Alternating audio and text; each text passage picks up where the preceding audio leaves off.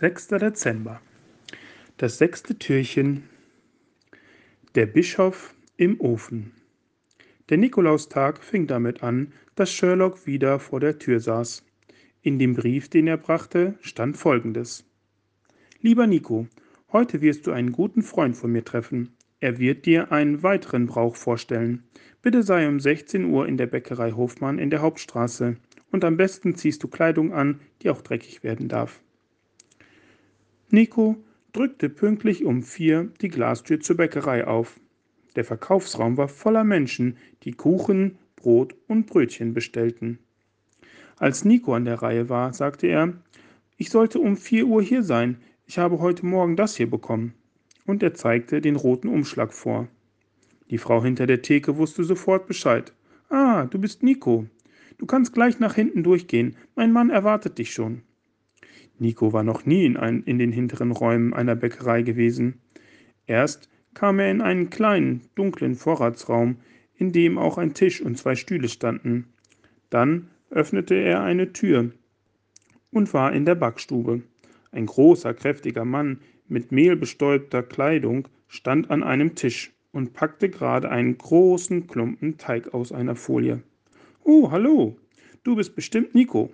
Schön, dass du heute beim Plätzchenbacken hilfst. Ich bin Walter. Nico schüttelte ihm die Hand. Seine war voller Mehl, als er, zurück, als er sie zurückzog. Äh, was für Plätzchen backen wir denn? wollte er wissen. Er hatte zusammen mit seinen Geschwistern schon viele verschiedene Plätzchensorten ausprobiert. Ausstecherchen, Makronen, Zimtsterne. Einmal hatten sie sogar ein Lebkuchenhaus zusammengebacken. Der Lebkuchen hatte Nico nicht so geschmeckt, dafür aber die vielen Süßigkeiten, die sie auf das Dach des Hauses geklebt hatten. Nico hoffte sehr, dass Walter keine Lebkuchen mit ihm backen wollte. Also heute ist ja Nikolaus, erklärte Walter. Aber das weißt du sicher bei deinem Namen.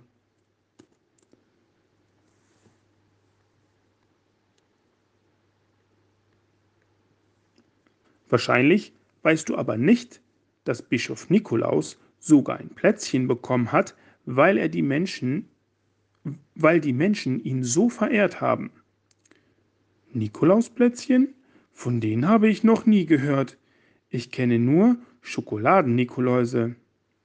Ja, die gehören natürlich auch zum Nikolaustag, aber ich meine ein Gebäck, das du vielleicht schon einmal gegessen hast, nämlich Spekulatius.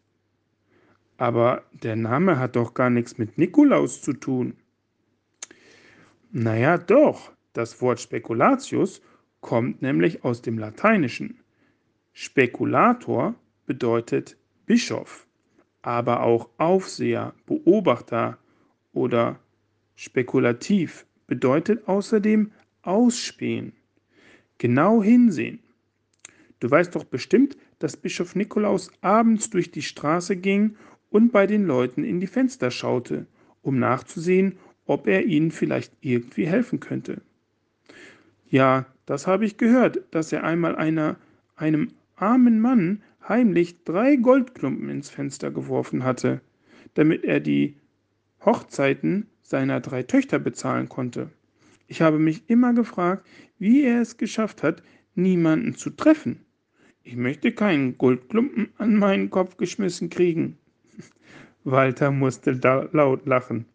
Darüber habe ich ja noch gar nicht nachgedacht. Wäre wohl schlauer gewesen, er hätte das Gold in den Briefkasten geworfen, was? Ja, zum Beispiel. Naja, gut. Spekulatius ist also gebackener Bischof? Und wie funktioniert das nun mit dem Spekulatius? Walter zeigte ihm, wie er den Teig ausrollen musste. Ganz schön anstrengend. Es dauerte eine Weile, bis der ganze große Backtisch mit einer dünnen Teigschicht bedeckt war. Und dann war Nico genauso mehlweiß wie Walter. Dann gab ihm Walter verschiedene Formen aus Holz, in der Figuren eingeschnitzt waren. Die nennt man Modell. Sie werden den Plätzchen die richtige Form geben, wenn man alle nebeneinander, wenn man alle nebeneinander legt. Dann erzählen sie sogar die Geschichte von Nikolaus. Nico betrachtete die Holzfiguren genauer. Da war Nikolaus, der einen Esel an der Leine führte, ein Baby in einer Wiege, ein Schiff, Kornehren, drei goldene Kugeln und andere Symbole. Walter und er drückten die mit Mehl bestäubten, bestäubten Holzformen in den Teig, schnitten die Ränder der Gebäckstücke mit einem Messer sauber ab, hoben sie vorsichtig auf ein großes Backblech und schoben es in den Ofen, als es voll war.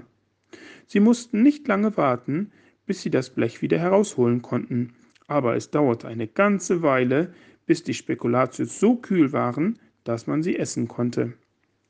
Nico biss in einen hinein, kaute und sagte, hm, das ist die leckerste Geschichte, die ich je gegessen habe.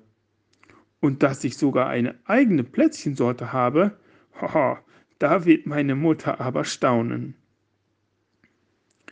Gott segne die Barmherzigen, denn ihnen wird Barmherziges widerfahren.